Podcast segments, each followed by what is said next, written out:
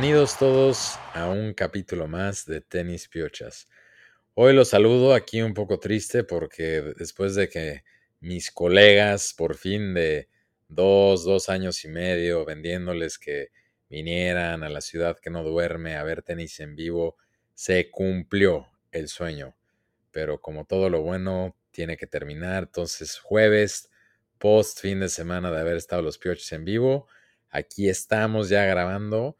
Pero bueno, con nada más que buenos recuerdos, que ahorita vamos a platicar de la gran experiencia que tuvimos cubriendo un torneo en vivo y con ahorita enfrente, con los cuartos de final, jugándose el primero en vivo las mujeres, ya entraremos. Pero antes que nada, buenas noches, Jorge Lalo. Eh, dos horas atrás otra vez, después de un fin memorable aquí, donde nuestra primera cobertura en vivo. ¿Cómo se encuentran? Bien, la verdad, cansado, como dices, de regreso a, a la realidad. sí, de regreso a la realidad, la verdad, como dices, se pasó de volada el viaje a Nueva York, pero muy divertido, la verdad, una experiencia, pues, honestamente inolvidable. Los tres tenis piochas juntados en un torneo, cubriéndolo por primera vez. Yo en lo personal nunca había ido a un Grand Slam, entonces para mí fue una gran experiencia personal. La verdad, 100% voy a regresar. Ya, ya eh, aprendiendo de este, tengo ahí mis eh, ideas de los siguientes que, que iré o que iremos. Y también ahí platicábamos de que pues no va a ser el, último, ¿no? Que vamos a ir los tres, seguramente el año que entra iremos a más torneos, Masters 1000, Grand Slams, veremos, ¿no? Veremos, hay que, hay que ahorrar después de esta dura ciudad, pero, pero bien, muy divertido, la verdad, la pasé muy, muy bien, vimos, exacto, vamos a hacer un GoFundMe, pero no, la pasé muy bien, vimos muy buenos partidos, vimos varios jugadores también entrenando. Ahorita nos vamos a meter de, lleno a eso. Pero bueno, Lalo, ¿cómo, cómo estás tú, güey? También te veo ojeroso, pero, pero, aquí estás. No, no llores, Jor. Te veo, sí sé que te pegó más de lo que pensé. Jor, tranquilo, va a estar bien. Como dicen, fue una gran experiencia. La verdad, pasamos momentos muy, muy padres, muy divertidos. Gran ciudad, gran torneo último Grand Slam del año y primer Grand Slam donde estamos los tres juntos, ¿no? No va a ser el último. Vimos mucho tenis, muchos partidos de diferentes géneros, categorías y sobre todo mucho honeydews, ¿no? Que ahí siguen apareciendo cargos en mi tarjeta de dudosa procedencia. Yo creo que ahí me las tuvieron clonando ustedes dos para, para echarse más margaritas. Pero pero muy bueno, la verdad, divertidísimo el plan. Gracias a los dos por, por pasarla tan bien. Rulo por hostear. Jo por estar ahí con nosotros y, ayudando con el buen contenido. Y muy buen torneo es el que está desarrollándose de los dos lados, mujeres y hombres. Justo ahorita no sé si ya ganó Coco Gauff, pero, pero ahí va. Y mañana, pues las semis de hombres también, que van a ser unos partidazos, cabrón. ¿Qué más? ¿Cómo, cómo, cómo viste el torneo, en general? Que estabas como un poco como niño así en Disneylandia. Cuéntanos qué opinaste de ya set foot ahí en el famoso USTA Billie Jean King Center. No, la verdad, impresionante. Justo dijiste la palabra Disneylandia y, y, para mí el complejo es como Disney, ¿no? Está impresionante el tamaño, la organización de los gringos si hay algún gringo que nos escucha, le mando un saludo. Pero impresionante su organización, ¿no? O sea, los estadios, el Arthur Ashe parece un estadio de fútbol americano, la verdad, muy, muy impresionante. También el de al lado, el Louis Armstrong, que está un poquito más chiquito, pero de igual forma muy bueno. Y las otras canchas, ¿no? También las chicas, ahí vimos a, a Rodri Pacheco, que ahorita hablaremos un poco más de él, pero muy bien en general, la verdad, al, o sea, llenicísimo todo, la verdad, una cantidad de gente brutal, se ve que se mueve mucho dinero ahí, Lalo lo dijo con los Honey Deuces, creo que se venden 10 millones de dólares por edición del US Open, el merch también se vende muy bien, ahí vemos bastantes tiendas, la comida, todo, ¿no? O sea, todo el complejo impresionante. Y, qué decir del calor, ¿no? También, ahorita vamos a hablar un poco de eso también, que le afectó mucho a los jugadores, pero un calorón impresionante. Y también, antes de cederle la palabra a alguno de ustedes dos, tenemos ahí un video en, nuestro Instagram del segundo día que fuimos, que le pusimos eh, básicamente un día en el US Open con tenis piochas, ¿no? Entonces, ahí básicamente Lalo nos fue llevando, ahorita nos platicará un poco de eso, pero de todo el complejo como tal, ¿no, Lalo? Sí, el complejo impresionante, el estadio más grande del mundo de tenis, si creo que estoy en lo correcto, el Arthur Ashe, increíble estadio, aunque estés hasta arriba, se ve muy bien. Lástima que en la sesión de día hay, hay unas partes que te toca el sol, entonces es un poco pesado a veces, pero nos tocó poquita lluvia y en un momento cerraron el techo con el aire acondicionado, que es una belleza. Y también los otros dos estadios, ¿no? El Louis Armstrong y el Grandstand, también de primerísimo nivel. Siempre hay actividad en todo el complejo, entonces si no tienes boleto para Arthur Rush, puedes estar en el otro, o si ya te aburrió un partido, te vas al otro, te vas cambiando. También nos tocó simultáneamente partidos de dobles en las canchas de afuera, partidos de juniors. Y sí, tiene de todos, stands comerciales, actividades, hay hospitalities por todos lados, la zona de comida, eh, tal vez no la mejor comida, pero hay muchas opciones. El transporte para llegar ahí es una belleza, poder llegar en metro prácticamente no haces más de una hora de ningún lugar de Nueva York. La famosísima línea 7 que te bajas en la parada de los Mets, que está el estadio de los Mets de Nueva York de béisbol ahí enfrente. Y, y, muy bien todo, sí, un capitalismo como Rulo lo mencionó alguna vez, impresionante, precios de locos, o sea, para para unos buenos drinks si te gastas una, fortuna. Pero bueno, es, lo pagas, es lo que ves. Los gringos son los genios para hacer todo este tipo de eventos y, y sin duda una increíble experiencia. Rulo, ¿qué más? ¿Qué más hicimos por ahí, güey? No, pues todos como niños chiquitos, pero por fin digo, por más que sabemos que las autoridades hay esas credenciales de prensa fueron bloqueadas al final. Vimos a varios de nuestros colaboradores en el espacio, ¿no? A los de Tennis Podcast, nos platicamos con algunos de las porras como la embajada oficial de Ciner, ¿no? Los Carrot Men y demás, pero pues yo les pregunto a ustedes, ¿no? Porque también, déjate todo eso, pasemos por lo importante, el tenis que vimos, ¿no? Y tuvimos, presenciamos a Sheldon, Alcaraz, ¿no? Que están ahorita en sus respectivas. Shelton, con T. Shelton. Alcaraz. Están buenos los Honey Deuces, güey. Big Ben. Sí. Eh, Alcaraz, Goff, ¿no? Vimos muy buenos partidos de muchos que ahorita están ahorita empezando a jugar lo que son los cuartos. Sí, vimos a, a Wozniacki, a Coco Gauff, ya no nos tocó ver a a Djokovic, pero nos tocó Rublev, tocó Jack Draper, ¿quién más? Fritz. Fritz. No, muy buenos todos, la neta. Mucha variedad. Muy recomendable ir ese fin de semana donde empieza la cuarta ronda porque pues puedes ver mucho más partidos. También de mujeres nos tocaron muy buenos. Vimos a la, la ídola, la diosa de Rulo Pegula y a muchas más. Sí, exacto. No, entrando, entrando al tenis, la verdad, unos muy buenos partidos. Y también para la gente que, que nos escucha, también ahí puedes ver a los jugadores entrenar, ¿no? Ahí sale como un schedule de quién están entrenando y hay como, no sé, de tres a cinco canchas donde entrenan los jugadores. Y al lado de esas canchas salen luego los jugadores a firmar autógrafos y demás. Y ahí conseguimos una firma de Yannick Sinner, ¿no? Que nos firmó una, una, gorra. Ahí luego, bueno, ya la subimos, pero igual la volvemos a, subir. Y... A ver si la rifamos, ¿no, Jor?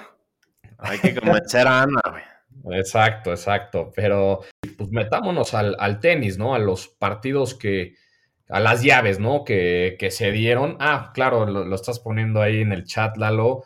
¿Qué, qué apuesta perdiste, Rulo? ¿Qué, ¿Qué pasó por ahí?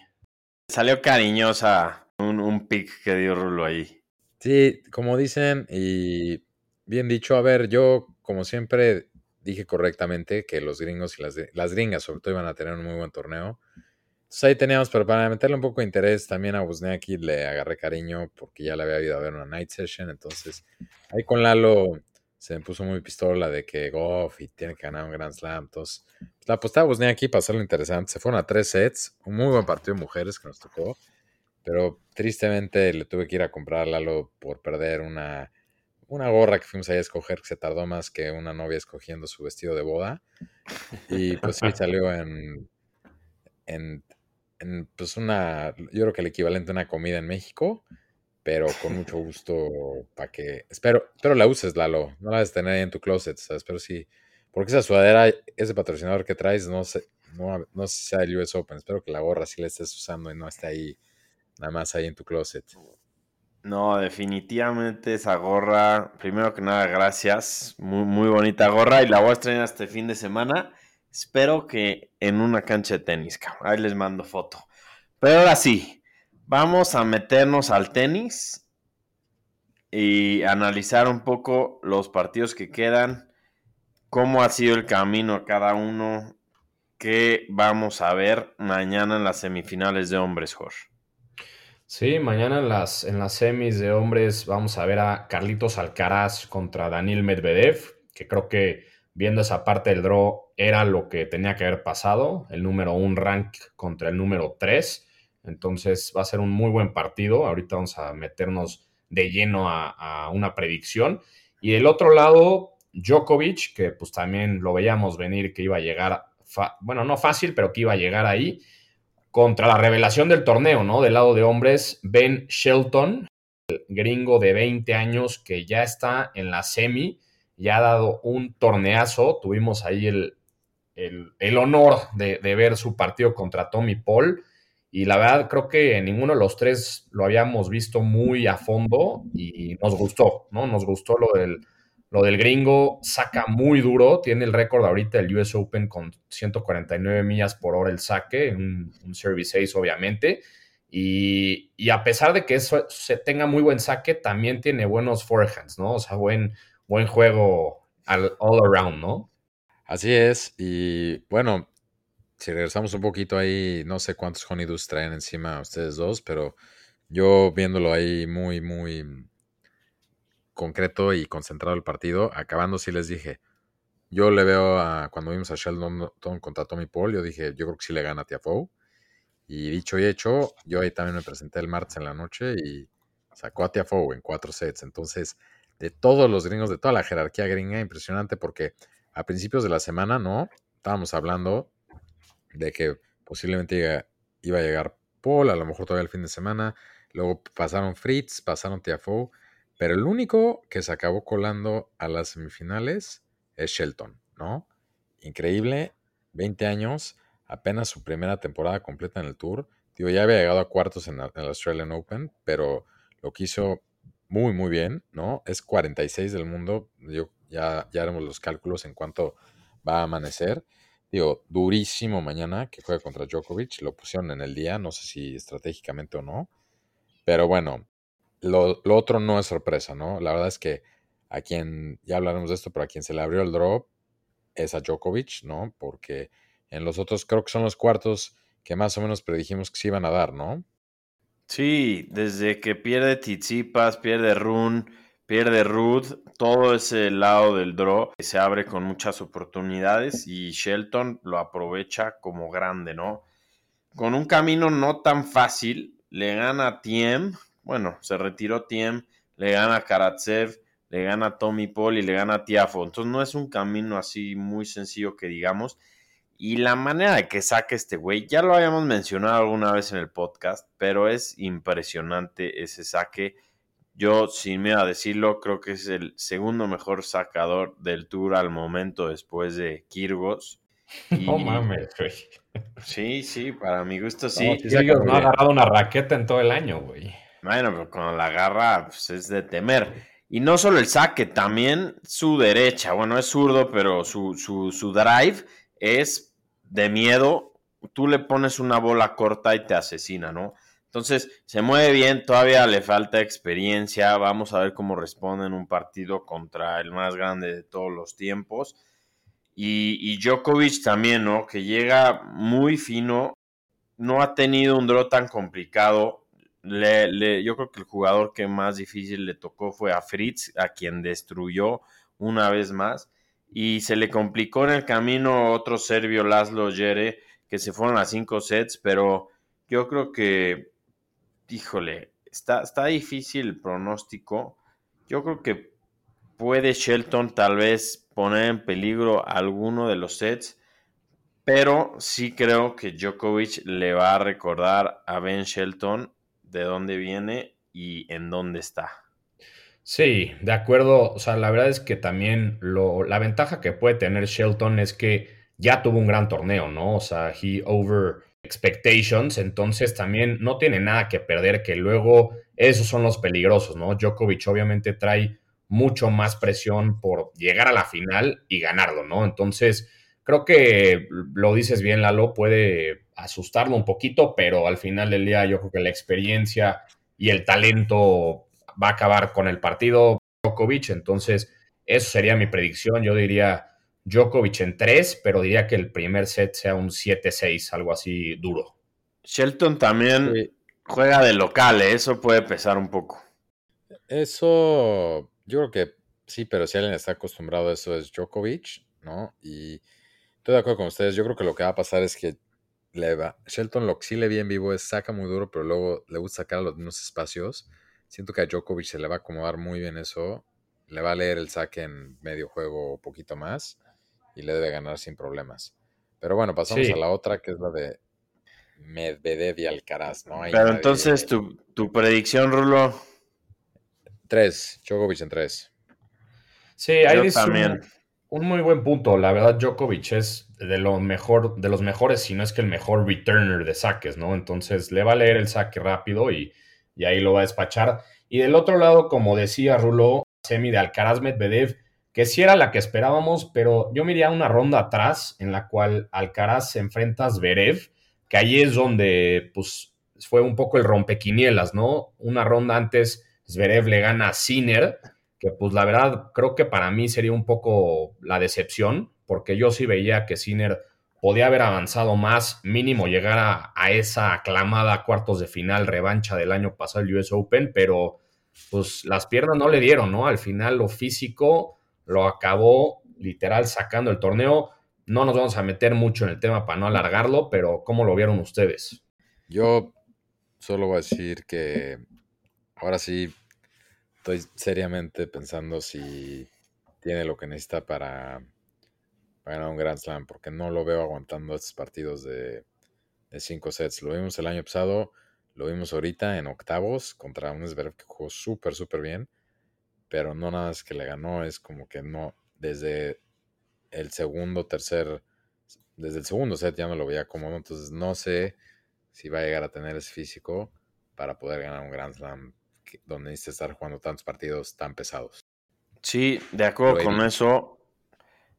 No, aquí lo hemos dicho muchas veces, somos muy, muy fans de, de Sinner, pero ya yo creo que esta vez ya decepcionó una vez más, después de que lo que parecía que iba a ser un año impresionante para él, sobre todo después del partido que se dio con Alcaraz en Indian Wells yo creí que sí iba a dar ya el salto a una semi o incluso una final de Grand Slam y una vez más se queda corto. Problemas en una pierna tenía contra Zverev. Sin menospreciar el partido que dio Zverev, que para mi gusto fue muy bueno, pero, pero sí, decepción Sinner. Ahí agregaría también un poco a Rublev, que perdió con Medvedev en cuartos de final. Novena ocasión que pierde Rublev en un Grand Slam en cuartos de final. 0-9 va, brutal esa estadística para el ruso, pero el que también ya estamos pues, perdiendo en Grand Slams, no, no, ya no, no, no lo tenemos como uno de los contenders por el simple hecho de que no logra avanzar en Grand Slams. Y también agregaría a un tercera decepción, que aunque llegó a cuartos de final, lo pusieron en su lugar a Sasha Zverev Carlitos ahí. Hace como unas semanas Zverev se estaba quejando de que solo hablaban de Djokovic y Alcaraz y que pues, había más jugadores y que no todo era ellos. y pues ahora se demuestra por qué, por qué fue que solo hablan de ellos. Y pues sí, una vez más, Carlos Alcaraz y Djokovic comen en una mesa separada a todos los demás, aunque podría, pondría Medvedev ahí entre todos, ¿no? Porque Medvedev ha tenido un gran, gran año, ya está calificado a Turín también, ganó Masters, ganó varios torneos en todas las superficies, pero sí, decepciones Cine, Rublev y Zverev para mi gusto. Sí, de acuerdo, yo, yo contigo en Sinner y Rublev. En Zverev, la neta, creo que no tanto, porque creo que nadie veía que llegara tan lejos en el torneo. Yo creo que dio un buen torneo. La única, pues, como asterisco es que no le dio mucha pelea al Alcaraz, ¿no? O sea, como que Alcaraz sí le dio una buena barrida y, lo cayó, ¿no? Un poco porque él decía que él sí podía competirles y no sé qué, y pues no, literal no, no metió ni las manos. Entonces, eso sería un poco el asterisco que le pondría. Y pues ya, se viene la otra semi, Alcaraz Medvedev. Alcaraz llega muy, muy bien, solamente ha perdido un set, que ya le ganó a, a Zverev, pero llega muy bien. Cuarta semi consecutiva en Grand Slam y pues ya demuestra mucha regularidad para su edad, ¿no? Y Medvedev viene de ganarle a, Alex de Minar y a Rublev. Sabemos que a Medvedev se le da súper bien este torneo, ya ha sido ex campeón y ex finalista. Entonces, yo creo que va a ser un muy buen matchup. Se han enfrentado dos veces este año y Alcaraz le ha ganado muy cómodamente las dos en Indian Wells y en Wimbledon. Entonces vamos a ver qué pasa. Creo que va a ser la, semifinal más atractiva de las dos. Sí, la verdad está muy pusieron, Por algo la pusieron ayer en la noche, ¿no? Yo creo que saben muy bien, quieren el mejor show. El de Djokovic, como dijimos, yo creo que va a ser trámite. Híjoles, yo ya como es costumbre, Carlitos nada más me, me, ha, venido callando más la boca, ¿no? Yo pensé que el de Zverev, como dijeron, también iba a un poquito más. No estoy de acuerdo tanto, Lalo, con que es decepción él, porque siento que sigue recuperándose. O sea, no, no jugó el año pasado Zverev, entonces siento que no se lo pondría tanto como decepción, aunque sí lo. El primer set creo que estuvo bueno, pero Alcaraz está muy bien, está muy concentrado. Y hijos. Pues me veo, yo creo, no sé, yo creo que sí puede cuatro sets, posiblemente, a lo mejor cinco, pero esa final soñada yo la veo ya casi puesta, ¿no? El uno contra el dos. Entonces tu pronóstico es Alcaraz en cuatro. Alcaraz en cuatro. Ok. Yo creo que me voy a ir con la misma. Alcaraz en cuatro. Creo que sí le va a dar pelea a Medvedev. Lo único que me preocupa un poco de Medvedev es que se ha quejado muchísimo del calor, ¿no? Y lo hemos visto sufrir en prácticamente todos sus partidos, ¿no? ahí contra Rublev decía a las cámaras a medio punto, bueno, acabando un punto obviamente, que hasta que no se muera un jugador, literal, se van a dar cuenta los organizadores de los torneos de cómo ponen el schedule de los juegos y el, el climate situation irreal que hay en Nueva York, ¿no? Entonces, yo veo al Alcaraz llegando mucho más fresco, Medvedev lleva más tiempo en, la, en, la, en las canchas, entonces creo que por eso le, daría el edge al Alcaraz y pues como dice Rulo, final deseada entre el 1 y el 2, ¿no? La revancha de Wimbledon.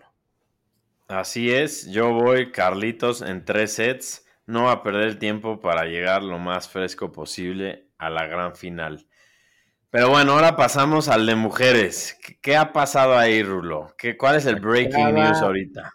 Acaba de ganar Coco Gauff, ¿no? La primera finalista.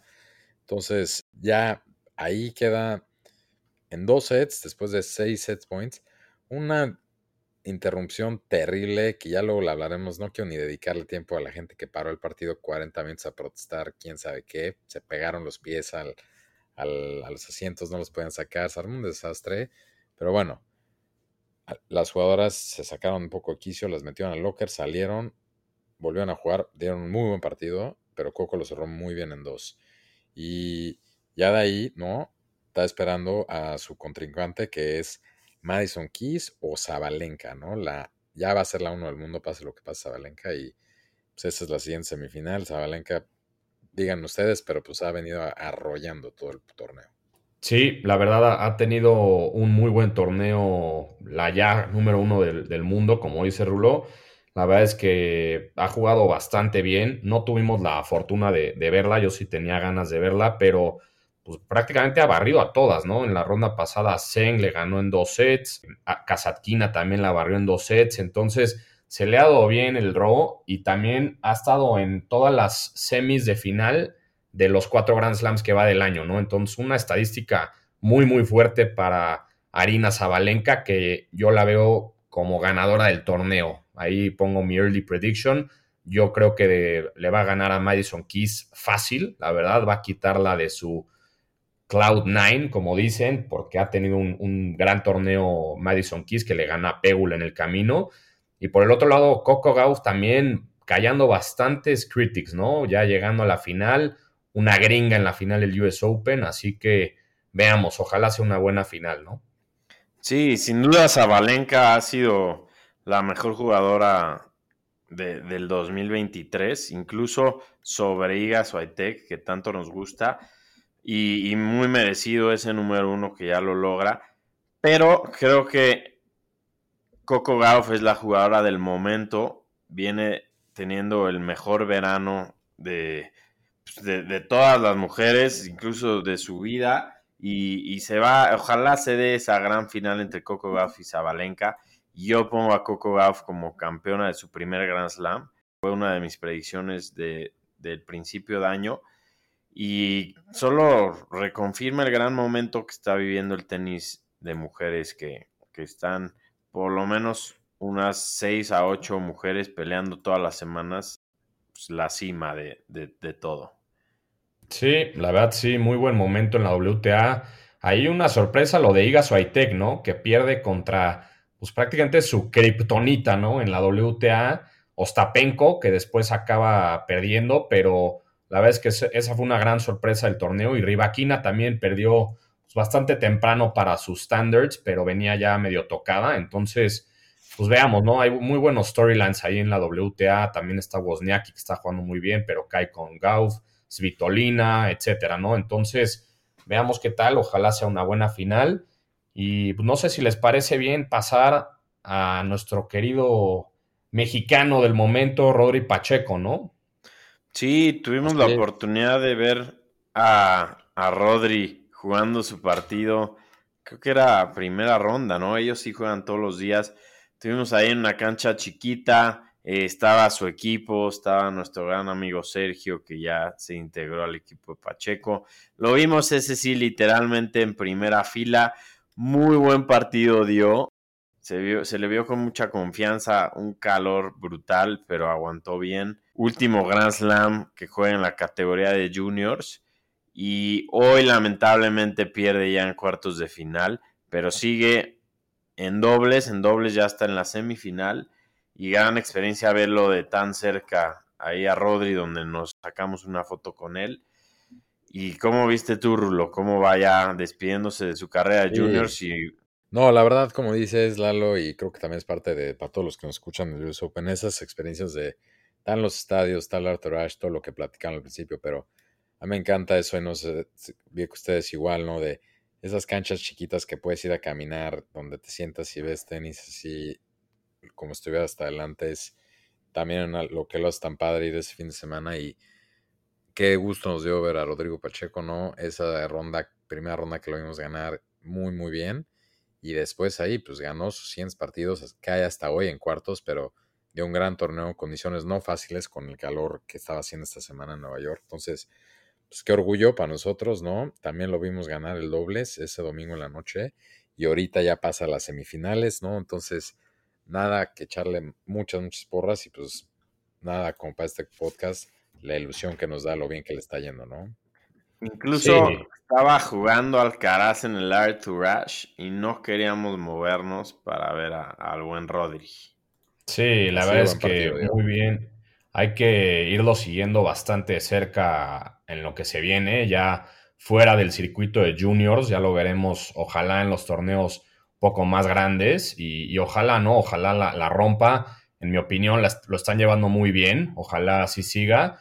Y pues bueno, como dijiste al principio, Rulo, vimos a los Carota Boys siguiendo de cerca a Yannick Cine, que lo siguen cada torneo. A lo mejor aquí los tenis piochas nos vestimos de de algo yucateco, ¿no? Que de ahí es nuestro querido Rodri Pacheco y, lo iremos siguiendo de cerca, ¿no?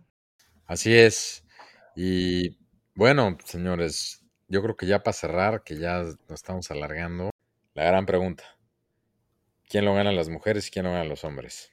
Nunca ha estado más claro el panorama y se lo va a llevar Coco Gauff y Carlitos Alcaraz.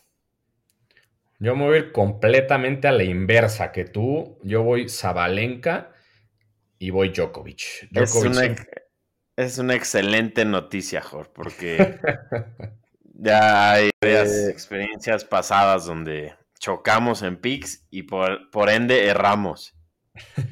no, yo creo que Djokovic trae ahí metido muy en la cabeza esa derrota en Wimbledon contra Carlitos en la final y tiene también ese revenge de que no ha estado en el US Open los últimos dos años, entonces yo creo que está mentalizado en ganarlo y ya subir ese numerito de Grand Slams, ¿no? Y por el otro lado, Zabalenka también la veo bastante mentalizada ya como número uno para ganarlo, ¿no? Yo creo que... Piénsala bien, güey. Acuérdate que Pégula ya no está en el torneo de mujeres. Voy por Coco. Yo voy por Coco y Djokovic. Perfecto. Todos tenemos picks diferentes, eso es excelente. Y vamos a ver, de hecho, ya quiero terminar esto porque ya estoy listo para ver el partido de Zabalenka. Y no sé qué más. Espero que sea ya una tradición de todos los años asistir al US Open, por lo menos. Em, y, em, y vamos a seguir trabajando en ese Media Kit para poder conseguir más acreditaciones futuras en otros. Sí, exacto. No, la, la disfrutamos mucho. También ahí agradecerle a toda la gente que nos estaba comentando mientras que estábamos ahí. Estuvimos muy contentos de compartirles todo. Igual en, el, en la descripción de, del episodio vamos a poner el, link a, nuestro Instagram de, del video, ¿no? Que les decíamos al principio de pues, un, resumen de, de, lo que vivimos ahí. Está muy interesante, la verdad. Y pues nada, también agradecerle a, a nuestras esposas, lo que nos echaron la mano ahí a, grabar bastantes cosas. Ah, ya son fans número uno. Tenis Piochas Love, güey. Tenis Piochas Love. Camila, son gran Camila y Ana, yo les mando, yo les doy un gran agradecimiento a Camila y Ana por aguantarlos a los dos. Se merecen también un premio, pero por aparte, por tener que aguantarlos a los dos. Venga, pues ahí creo que la dejamos. Les mando un abrazo a los dos, a toda la gente que nos escucha. Disfruten mucho este cierre de gran torneo que hemos vivido. Y nos hablamos la siguiente semana. Ya estás, un abrazo y Rulo descansa. Hasta luego. Adiós.